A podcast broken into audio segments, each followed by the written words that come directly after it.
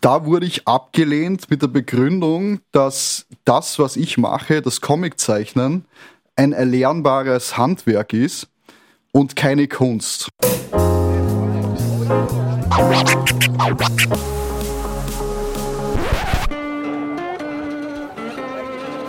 Liebe Hörerinnen und Hörer, herzlich willkommen im Zack Zack Nachtclub. Jeden Donnerstag ab 22 Uhr machen wir die Nacht zum Tag. Ungezwungen, persönlich und mit Open End. Schön, dass ihr heute dabei seid.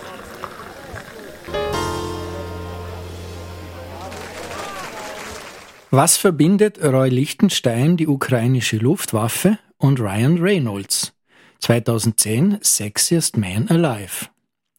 Comics ist die einfache Antwort, denn Reynolds spielt sowohl bei The Green Lantern als auch Wade Wilson alias Deadpool, der Comic The Spirit of Kiev des Japaners Yuko Matsuda bricht gerade alle Verkaufsrekorde in der Ukraine und Roy Lichtenstein, der hat in der Pop-Art-Ära den Comic zur Kunstform geadelt. Im Sinne, er hat bildende Kunst draus gemacht. An diesen Beispielen zeigt sich, wie Comics Teil unserer Alltagskultur geworden sind, auch wenn nicht unbedingt in Form von Wochenheften oder Zeitungstrips. Der Comic zwischen Kunst und Unterhaltung. Das ist das Thema der 63. Ausgabe des Zack-Zack Nachtclubs. Liebe Hörerinnen und Hörer, Thomas Nasswetter begrüßt Sie wieder einmal recht herzlich an Ihren digitalen Devices. Zum Thema Comic habe ich mir nicht nur einen ausgewiesenen Experten im Sinne ich bin Comiczeichner eingeladen, sondern mein Gast, Tim Joost, ist auch ein alter Freund. Lieber Tim, herzlich willkommen. Bitte stell dich unseren Hörerinnen und Hörern vor. Ja, hallo liebe Hörer dieses wunderbaren Podcasts. Ich habe die Ehre, heute bei meinem Freund Thomas Nasswetter zu Gast zu sein. Mein Name ist Tim Jost, ich bin Comiczeichner von Beruf. Ich betreibe ein eigenes kleines Comicstudio in Wien, die Comic Factory, und übernehme Illustrationsaufträge im Comic-Stil, hauptsächlich aus dem Bereich Marketing, Werbung, fertige aber auch Buchillustrationen und Karikaturen an. Du hast jetzt gesagt, du bist Comiczeichner. Das ist jetzt nicht unbedingt ein am weitesten verbreiteter Beruf. Wie wird man denn Comiczeichner? Nun, ich muss gestehen, ich bin in das Ganze irgendwie hineingeschlittert. Dass ich heute mein Geld als Comiczeichner verdiene, habe ich einer, in Wirklichkeit einer Aneinanderreihung glücklicher Fügungen zu verdanken. Ich wusste eigentlich lange Zeit nicht, welchen Beruf ich ergreifen sollte. Ich wusste natürlich, dass es Menschen gibt, die das Comiczeichnen als Beruf ausüben also dass das durchaus ein realistisches Szenario ist, habe mir aber das aufgrund meines Skill-Levels zu der Zeit als Zeichner selbst nie zugetraut. Meine zeichnerischen Vorbilder als Heranwachsender waren primär Uderso, also der Zeichner von Asterix, und Hergé, der Zeichner von Tim und Struppi. Mir war schon klar, dass ich eine Begabung im Zeichnen hatte, aber ich konnte mir nicht vorstellen, jemals das Niveau meiner Vorbilder zu erreichen. Und meine Denke damals war, naja, wenn du nicht so gut bist wie diese Zeichner, dann kann das nichts werden. Also sprich, nur in der Profiliga kann man von dieser Art von Arbeit leben. Also habe ich mich dann nach etwas umgesehen, das auch mit visueller Gestaltung zu tun hatte, also wo ich mein quasi Talent einsetzen konnte und äh, wurde dann beim Grafikdesign fündig. Habe dann daher nach der Matura eine Ausbildung im Bereich Mediendesign gemacht, also genauer Medientechnik und Design, mit dem Ziel, anschließend als Grafikdesigner in einer Werbeagentur zu arbeiten. Alles, was das Comiczeichnen betrifft, habe ich mir eigentlich selbst beigebracht. Also einfach nur durch das Lesen von Comics und dann durchs Zeichnen von Comics. Und es ist so wie überall, je öfter man irgendetwas tut, desto besser wird man darin. Und so war das bei mir auch mit dem Comiczeichnen. Ja, aber zu der Zeit, wie gesagt, habe ich eben die Ausbildung zum Grafikdesigner gemacht. Und wie das gegangen ist, ist so, dass viele Leute zu mir gekommen sind, die wussten, dass ich gut zeichnen kann. Und das war dann oft so, dass sie sagten, Tim, du kannst ja so gut zeichnen. Würdest du und dann habe ich halt eben so Anfragen bekommen wie, würdest du die Kennenlerngeschichte meines Verlobten und mir als Comic zeichnen? Wir würden die gerne für unsere Hochzeitseinladung verwenden. Oder in der Agentur, in der ich anfangs als Grafikdesigner arbeitete, kam die Anfrage, Tim, du hast ja unser ganzes Team bereits als Comicfiguren gezeichnet. Könntest du für unseren E-Mail-Newsletter einen Comicstrip mit diesen Figuren machen? Ja, und so ging das halt weiter und ich ähm, habe weiterhin meine Haupttätigkeit als Grafikdesigner ausgeübt und machte die Comics so nebenher und merkte aber dann halt mit der Zeit, wow, da existiert tatsächlich eine wiederkehrende Nachfrage nach dieser speziellen Dienstleistung. Und das Ganze mündete dann letzten Endes ähm, darin, dass ich meine, mein eigenes kleines Comic-Studio gegründet habe, und zwar die Comic Factory. Ja, das war Ende 2009. Und so kann ich heute sagen, ich bin jemand, der das große Glück hatte, sein Hobby zum Beruf zu machen. Jetzt hast du es schon kurz anklingen lassen. Es gibt da offensichtlich Vorbilder in Form von Comics und Autoren und Zeichnern. Gibt es da noch mehr als den Vater von Asterix? Ja, also Asterix, ganz klar, wie schon erwähnt, war ein großes Vorbild von mir in der Kombination mit dem Szenaristen Goscini. Weitere Vorbilder, die ich hatte, waren ähm, die Dagobert Duck-Geschichten von Karl Barks. Also mit denen bin ich eigentlich eingestiegen in das ganze, in die ganze Materie Comics. Denn bei mir zu Hause haben wir die Donald Duck und Dagobert Duck Geschichten gelesen. Interessanterweise nicht nur wir Kinder, sondern auch meine Eltern. Was ehrlich gesagt auch gar kein Zufall ist, denn ich habe aus einem Interview erfahren mit Karl Barks auf die Frage, ob er spezifisch für Kinder die Geschichten entwickelt hat, antwortete er, nein, also er hat jetzt keine spezifische äh, Altersgruppe vor sich gehabt, wenn er seine Geschichten entwickelt hat, sondern er hat einfach das gezeichnet, was ihm selbst am meisten gefallen hat. Und deswegen denke ich, sprechen diese Geschichten nicht nur Kinder, sondern auch Erwachsene gleichermaßen an. Und eben neben den, den Karl Barks Geschichten auch ein sehr großes Vorbild ähm, Hergé, der Erfinder von Tim und Struppi, da finde ich auch die Kombination von Zeichnung, von Geschichte, also dem Storytelling, ähm, ganz wunderbar gewürzt, immer mit intelligentem Humor.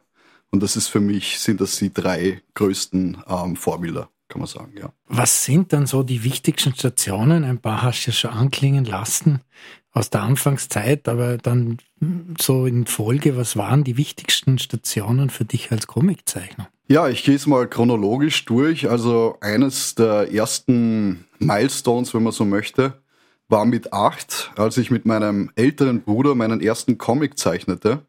Und zwar eine Seite. Der Held der Geschichte war Pluto. Pluto ist, ähm, wer es nicht weiß, der Hund von der Mickey Mouse.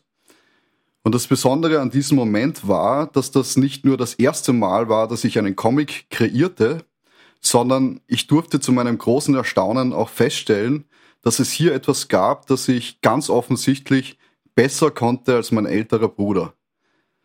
Denn aufgrund des Altersunterschieds, er war oder er ist eigentlich immer noch zwei Jahre älter als ich, war er mir als Kind in allen Dingen stets überlegen.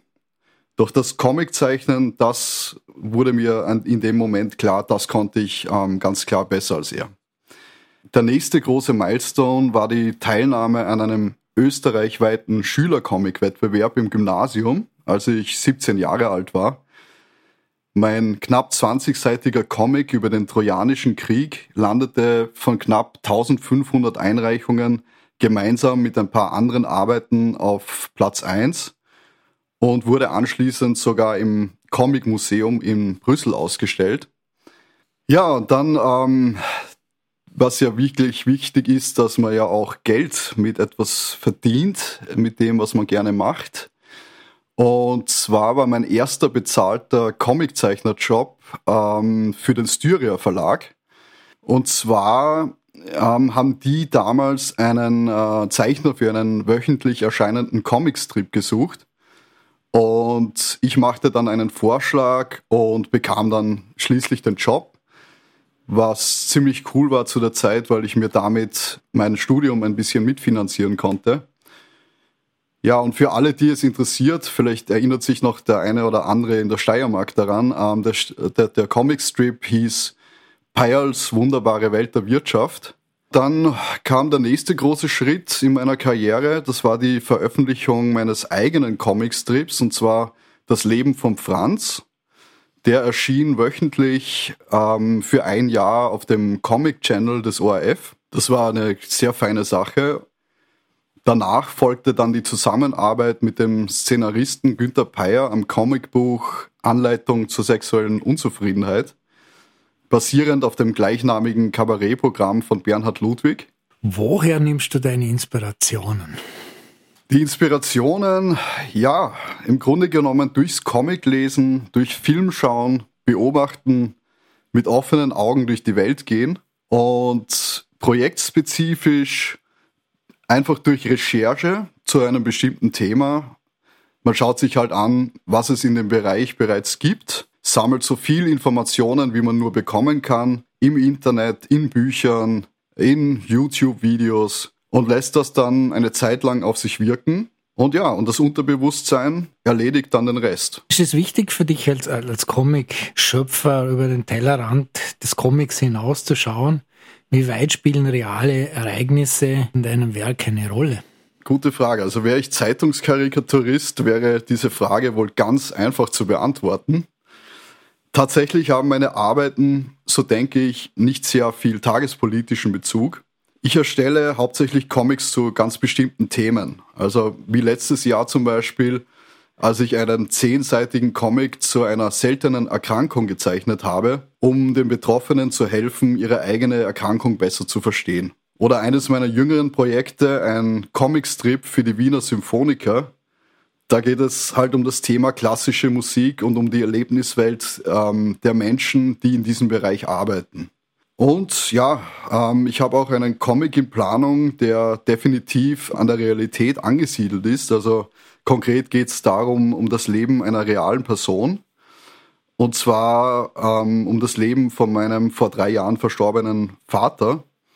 Hier werde ich ausschließlich reale Ereignisse zeichnen.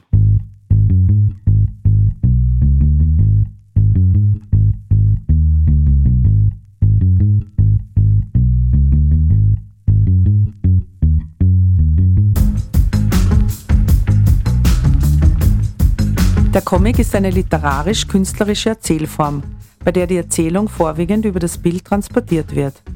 Die Verwendung von Text ist fakultativ, erhöht aber, wenn Text und Bild in enger Beziehung zueinander stehen, die Komplexität der Erzählstruktur. Obwohl das Bild dem Text übergeordnet ist, ist der Comic primär als Form der Literatur zu begreifen, denn anders als in der bildenden Kunst ist die grafische Seite des Comic nie Selbstzweck, sondern immer zuerst Träger von Handlung. Das Zusammenspiel von Grafik und Wort bringt es mit sich, dass Comics oft von mehreren Personen geschaffen werden, etwa von einem Zeichner und einem Szenaristen. Es gibt Comics für Kinder und andere für Erwachsene. Comics pauschal als Trivialliteratur zu bezeichnen, ist nach den Entwicklungen der vergangenen Jahrzehnte nicht mehr zulässig. Dieser Meinung ist die Deutsche Gesellschaft für Comicforschung. Wie bei der geschriebenen Literatur sind auch beim Comic unterschiedliche Qualitätsstufen zu erkennen.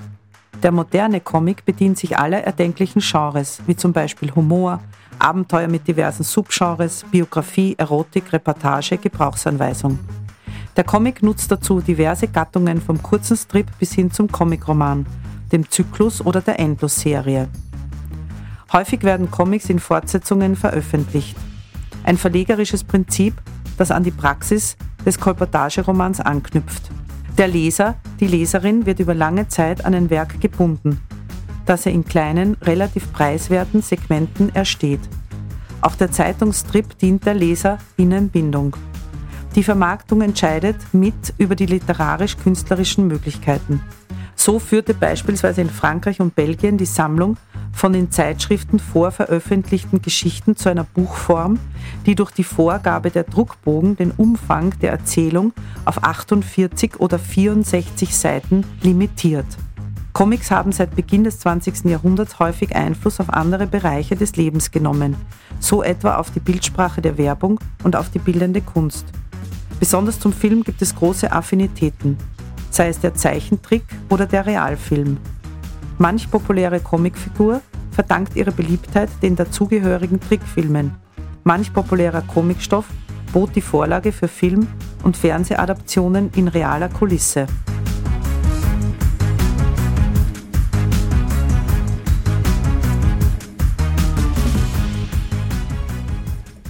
Wenn ich mich jetzt an meine relativ lang zurückliegende Jugend erinnern, dann fallen mir gleich zwei Namen ein, Superman und Spider-Man. Braucht ein Comic eigentlich einen Helden oder eine Heldin? Oder geht das auch ganz ohne? Ich denke, ein Grundmerkmal der Comic-Kunst, vielleicht auch von, von jeder Geschichte, ist, ähm, dass es einen Helden bzw. eine Heldin gibt. Möglicherweise gibt es Ausnahmen, aber die erfolgreichen oder erfolgreichsten Comics drehen sich alle um einen Helden eigentlich, beziehungsweise ein Ensemble von Helden. Nehmen wir Asterix und Obelix her, Lucky Luke, Donald Duck, Tim und Struppi, Clever und Smart, äh, Gaston, Batman, Superman, Iron Man. Also wir haben eigentlich immer im Zentrum, im Fokus einen Helden und dieser Held oder diese Helden erleben verschiedene Abenteuer. Ich glaube, das ist ähm, deswegen essentiell auch. Ja. Der, der, Held kann aber auch irgendwie ein Anti-Held sein, oder? Du hast vorher Donald Duck erwähnt. Der ist ja eigentlich eine traurige Figur. Also muss ein Held irgendein Ideal verkörpern. In dem Sinne ist, wie das Beispiel Donald Duck zeigt, ganz klar zu sagen, nein, er muss nicht irgendwie super sein, er muss keine besonders hohen Ideale oder ein besonders moralisch großartiges Vorbild sein, um erfolgreich zu sein. Also in dem Sinne muss ich sagen, nein, es muss kein aalglatter Held sein, der hier in einem Comic erfolgreich sein kann, ja. Das heißt, es darf durchaus menscheln in einem Comic. Das ist eine sehr interessante Bemerkung, denn man hat herausgefunden, dass gerade die Helden, die Macken haben, die irgendwo nicht perfekt sind, sehr viel besser bei Lesern ankommen als aalglatte, erfolgreiche, makellose Helden. Ja. Ähm, um beim Beispiel Walt Disney zu bleiben, die Mickey Mouse Geschichten sind lang nicht so erfolgreich wie die Donald Duck und Dagobert Duck Geschichten, eben weil Mickey eigentlich eine fade Figur ist, wenn man es genau nimmt.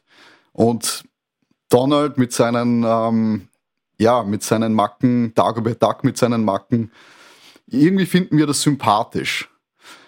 Und ein weiterer Aspekt, warum wir diese Figuren sympathisch finden, ist, und das ist ganz wichtig beim Storytelling, wir müssen das Gefühl haben, dass sie ein Herz haben, ja, dass sie trotz ihrer Schwächen sich um andere kümmern, dass sie andere Menschen mögen, anderen Menschen helfen und dadurch funktionieren sie auch für uns. Wenn man sich jetzt die Blockbuster der jüngsten Zeit ansieht, dann hat man das Gefühl, es werden überhaupt nur noch Comics verfilmt, zumindest wenn es um Blockbuster geht von Captain Marvel angefangen über die Avengers und die X-Men in der gefüllten jeweils 300. Folge bis Wolverine und Black Panther und selbst Biopics haben so einen Comic-Touch. Ich denke jetzt gerade zum Beispiel an die Biografie von Elvis, die letztes Jahr herausgekommen ist. Woran könnte das liegen? Und was sagst du zu dieser Entwicklung? Comics und Filme sind im Grunde genommen artverwandt, weil sie beide visuelle Medien sind. Beide weisen Bilder in Kombination mit Text auf. Nur eben beim Comic ist es in geschriebener Form der Text und beim Film in gesprochener Form.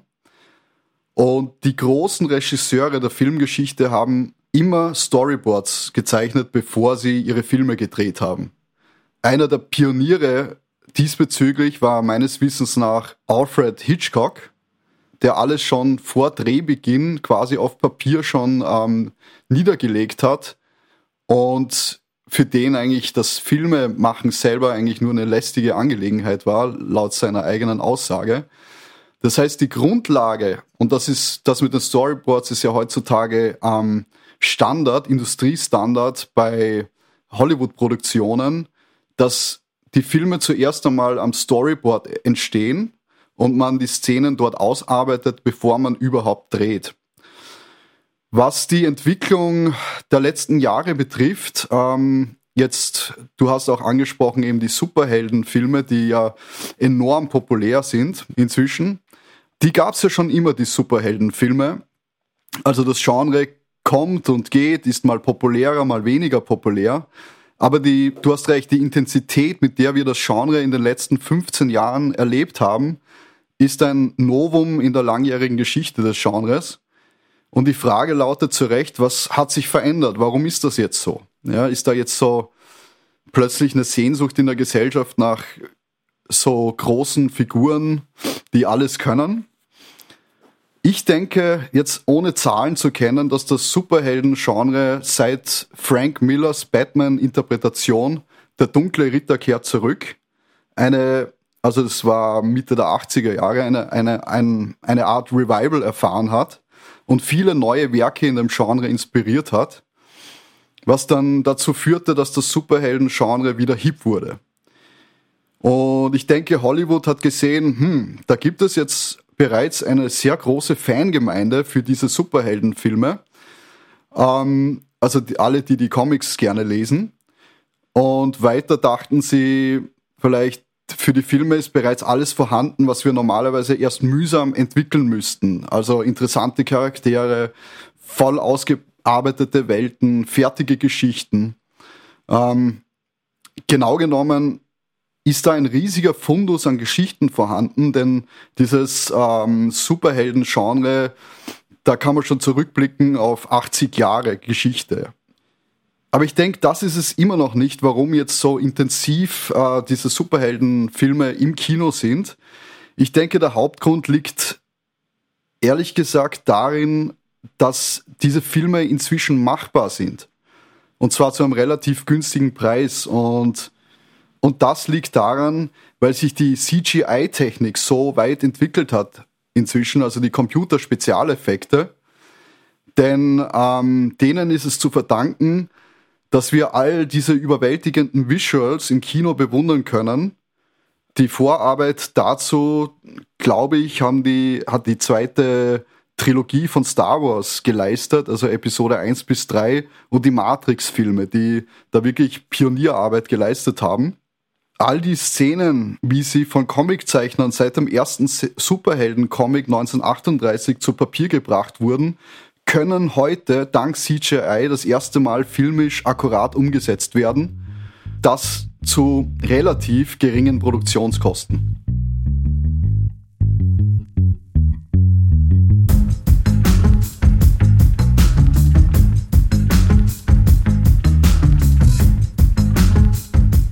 Die Geschichte des Comics beginnt mit Yellow Kid. Eine Zeichnung von dem Jungen mit den Segelohren erschien am 5. Mai 1895 zum ersten Mal in der New Yorker Zeitung Sunday World. Der Zeichner Richard F. Outcold. Dieser Tag gilt als die Geburtsstunde des Comics, wie wir ihn heute kennen, sagt der Kulturwissenschaftler Daniel Stein von der Universität Siegen.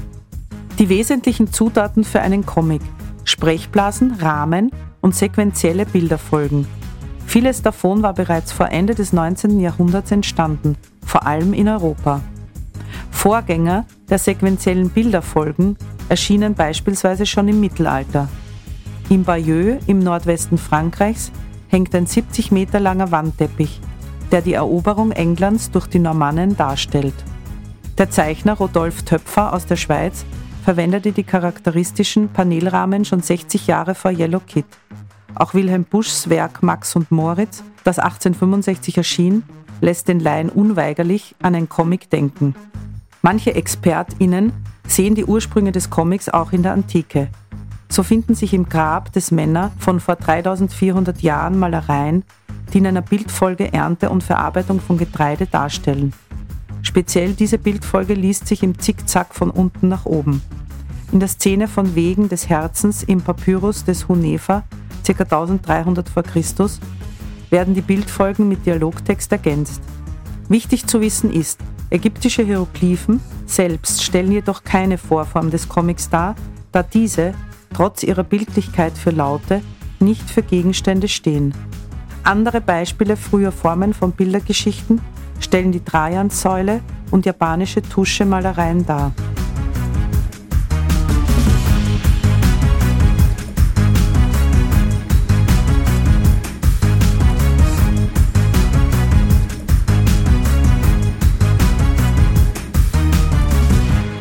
Würdest du einem Laien die Geschichte des Comics schildern? Hm, kurz, naja. Also viele tausende Jahre lang gab es Bildergeschichten. Beginnend bei primitiven Höhlenmalereien über Wandmalereien der alten Ägypter, der berühmten Trajansäule der Römer, über Wandteppiche im Mittelalter bis eigentlich hinein ins 19. Jahrhundert, wo wir schon sehr viele Vorläufer des Comics sehen können. Ähm, was ich damit meine, sind Karikaturen für Zeitungen und Broschüren, lustige Zeichnungen, Cartoons, lustige Bildergeschichten. Ähm, da wäre zu erwähnen Max und Moritz von Wilhelm Busch. Denn ähm, das Besondere an, an Max und Moritz ist, dass die Geschichte fast alles hatte, was einen modernen Comic ausmacht. Also Bilder in Kombination mit Text, ja sogar Soundwörter, zum Beispiel Rums, da geht die Pfeife los. Ja. Was diesem Werk jedoch fehlt, sind die für Comics typischen Sprechblasen. Ja, und wenn man penibel sein möchte, auch die Kasteln um die Bilder herum. Die Comicforschung hat sich meines Wissens aber bei der Suche nach dem ersten Comic der Weltgeschichte auf Yellow Kid geeinigt. Yellow Kid war eine Figur, die Ende des 19. Jahrhunderts in Amerika in, der, in einer Zeitung erschien. Yellow Kid gilt als Geburtsstunde der sogenannten neunten Kunst, der Verschmelzung also aus bildender Kunst und Literatur zu einer völlig eigenständigen Kunstform. Und hier noch äh, kurz die Entstehungsgeschichte des Wortes Comics. Um höhere Auflagen zu erzielen, fügten die großen Zeitungsverlage ihrer Wochenendausgabe eine Beilage mit lustigen Comicstrips hinzu. Und diese Beilage hieß Comic Supplement also zu Deutsch lustige Beilage. Und aus diesem Comic Supplements wurde dann irgendwann verkürzt Comics. Graphic Novel, ein Begriff, der so seit vielleicht zehn Jahren immer wieder auftaucht. Was hat es damit auf sich? Ist es eine Weiterentwicklung oder ist es nur alter Wein in neuen Schläuchen? Ja, das ist eine sehr interessante Frage, Thomas. Das ist ähm, auch deswegen interessant, weil das erst vor kurzem in der Com Comiczeichner-Community besprochen wurde, diskutiert wurde. Und man ist sich da auch untereinander nicht ähm, einig. Manche sagen, diese Kategorie sei überflüssig. Manche beklagen, es würde etwas suggerieren, das nicht stimmt, nämlich dass Graphic Novels höherwertig wären als normale Co Comic-Hefteln, also normal in Anführungsstrichen. Ich persönlich finde die Einführung dieser Kategorie schon sinnvoll.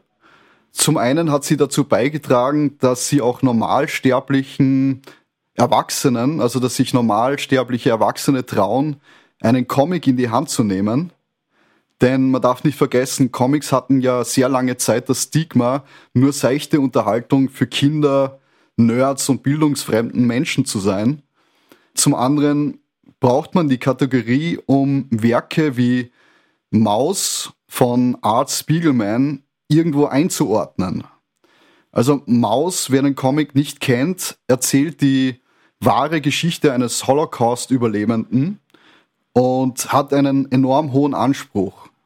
Hat sogar einen, den, den Pulitzer-Preis gewonnen. Und man stellte sich beim Erscheinen des, des Comics ähm, die Frage, was für eine Art Comic ist das? Ist das ein Funny Nein, weil es ist nicht lustig. Ist es ein Superhelden-Comic? Auch nicht.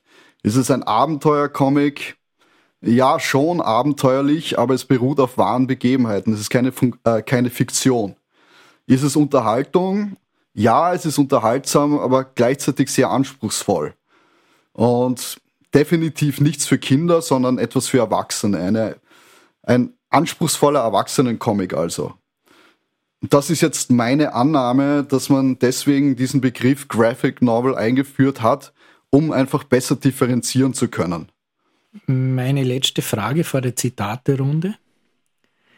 Werfen wir einen Blick nach Österreich. Wie sieht deiner Meinung nach der Stellenwert von Comics in Österreich aus? Schlägt sich der Comic in Österreich auf die Seite der Unterhaltungskultur oder gibt es doch sowas wie eine Comickultur in Österreich? Ja, also Historisch betrachtet hatten Comics hierzulande lange Zeit einen ganz schlechten Ruf. Man bezeichnete sie liebevoll als Schundhefteln. Man befürchtete, dass sie zur Demoralisierung und Verblödung der Jugend führen würden. Diese Entwicklung führte dann dazu, dass halt viele ihre Comics heimlich lesen mussten, versteckt vor dem wachsamen Auge von Autoritätspersonen wie Eltern und Lehrer. Aber das hat sich Gott sei Dank inzwischen komplett geändert. Also Comics werden inzwischen nicht mehr verteufelt. Ganz im Gegenteil, sie kommen sogar inzwischen als Hilfsmittel im Unterricht zum Einsatz. Wir haben, kann ich wirklich sagen, äh, inzwischen eine sehr lebendige, bunte Comiczeichner-Szene in Österreich mit vielen etablierten Künstlern sowie Nachwuchstalenten. Ähm, es gibt jährliche Events wie zum Beispiel dem Comic Festival in Linz oder der Comic Con in Wien. In Wien findet für alle, die es interessiert, übrigens jeden zweiten Mittwoch im Monat der Comiczeichner Stammtisch Tisch 14 im Rüdigerhof statt. Ja, also Österreich hat da sehr viel zu bieten. Es gibt Comicvereine, Comiczeichnerkurse, die man belegen kann, Cosplayer-Treffen, Comic-Flohmärkte. Dann, wenn ich überlege, gibt's ja das Karikaturmuseum in Krems. In Wien gibt's den Club der komischen Künste. Dann den auf Cartoons spezialisierten Holzbaum Verlag. Und dann auch in den letzten Jahren hinzugekommen der international agierende Comicbuchverlag Bahö Books was mir noch einfällt, ist, ähm, wir haben international erfolgreiche Comiczeichner wie Nicolas Mahler zum Beispiel, dessen Werke auch in Japan Beachtung finden. Also das Medium Comic boomt in Österreich, kann man sagen, und wir werden in Zukunft noch sehr viele tolle Werke noch bisher unentdeckter Talente zu Gesicht bekommen. Da bin ich mir ganz sicher und darauf freue ich mich auch schon. Kann man deine Comics irgendwo finden? Im Buchläden, im Netz? Ja, also die Internetadresse meiner, meines Comic-Studios lautet comicfactory.at. Da findet man alle meine Arbeiten und auch Links zu meinen Arbeiten. Man findet meine Bücher. Ich habe einige Bücher illustriert, aber auch im Onlinehandel und im Buchgeschäft.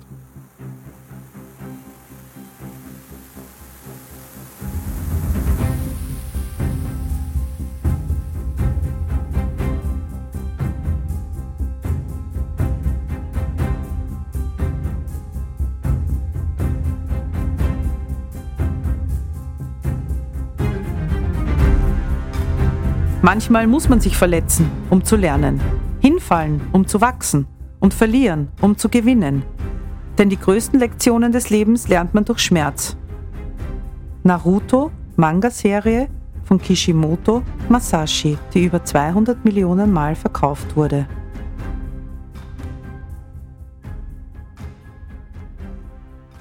Ja, also Mangas sind mittlerweile extrem erfolgreich. Es gibt sie zu allen möglichen Lebenswelten, die man sich nur so vorstellen kann. Gerade bei, bei, bei der Jugend sehr, sehr, sehr beliebt. Und ich entdecke auch dieses Genre immer mehr durch meinen Sohn, der 14 Jahre alt ist und mit dem ich auch gemeinsam Anime-Serien und Anime-Filme anschaue. Also hier erschließt sich für mich dadurch ähm, eine ganz großartige Kultur und das ist auch interessant jetzt im Bezug auf die Anime-Filme, dass Japan Amerika den Rang abgelaufen hat, was die Produktion von ähm, Zeichentrickfilmen betrifft. Denn die Disney Studios haben sich ja inzwischen mehr auf den 3D-Bereich verlagert, während die Japaner nach wie vor wirklich Spitzenklasse Zeichentrickfilme der alten Schule produzieren.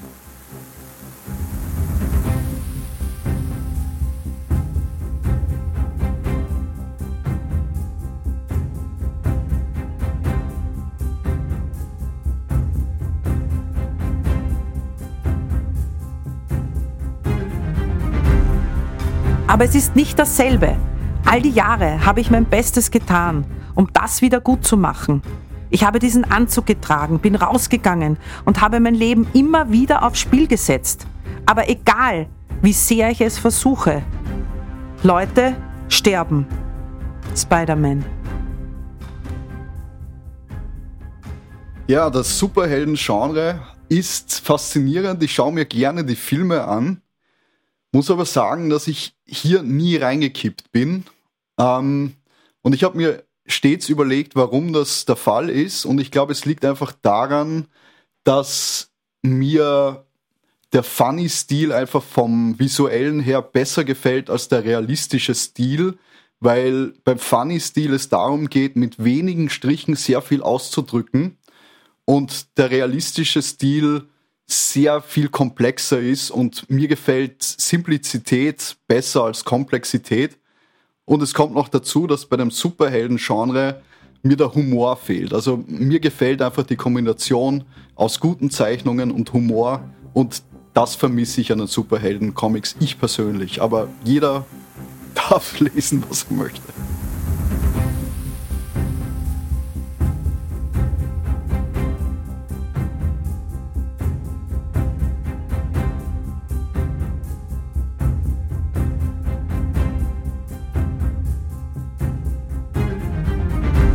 Haubi, Hauba, Hauba Hop, Masupilami.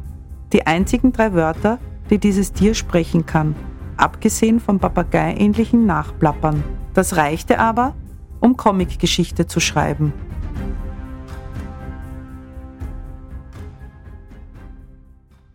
Comics sind ein visuelles Medium. Eine sehr kurze Antwort.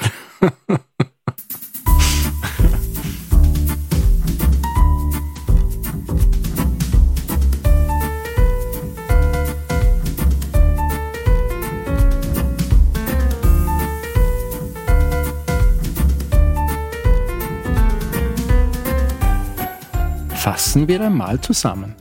Ein Schlüsselerlebnis in Bezug auf seinen weiteren Lebensweg für Tim Joost war es, seinem älteren Bruder beim Zeichnen überlegen zu sein und das im Alter von acht Jahren.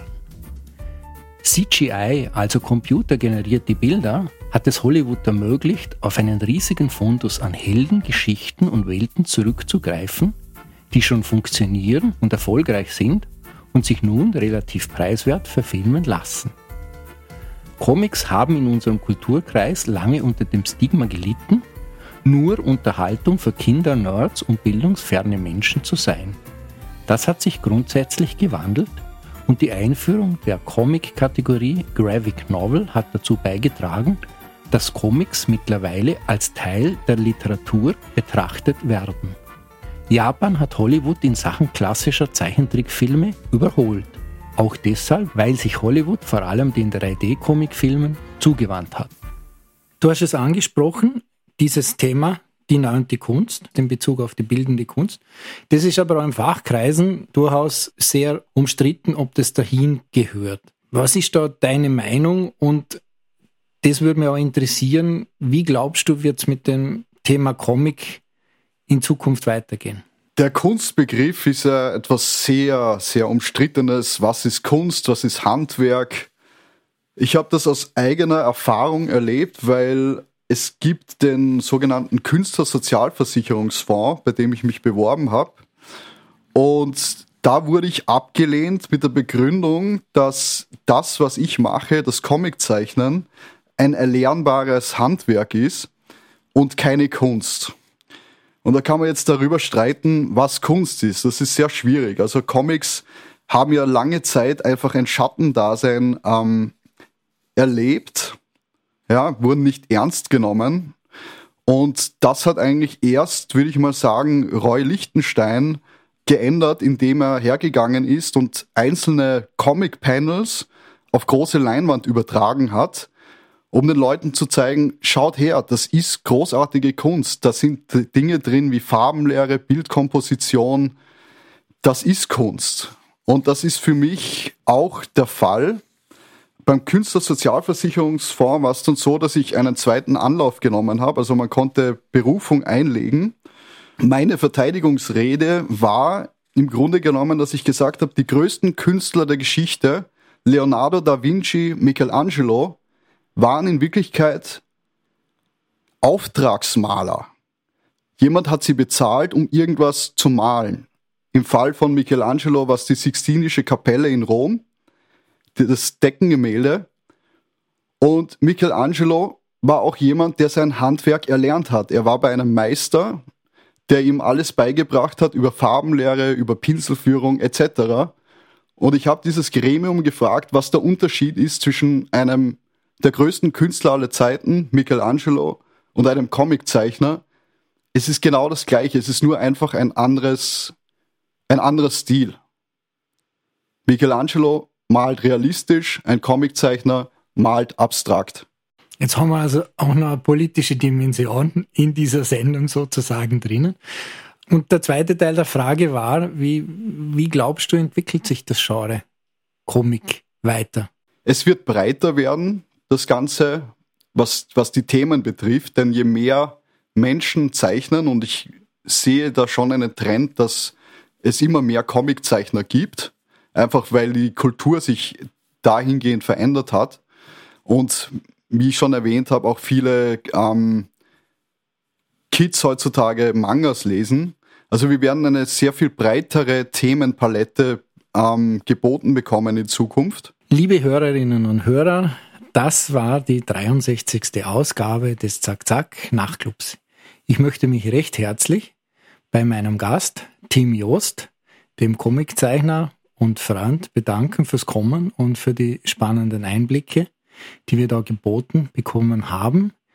Liebe Hörerinnen und Hörer, ich möchte mich auch bei Ihnen bedanken fürs Zuhören. Wenn es Ihnen gefallen hat, dann freuen wir uns über eine gute und positive Kritik auf Apple oder bei Spotify. Wenn es Ihnen sehr gut gefallen hat, dann freuen wir uns über Ihren finanziellen Beitrag, denn als unabhängiges Medium sind wir darauf angewiesen.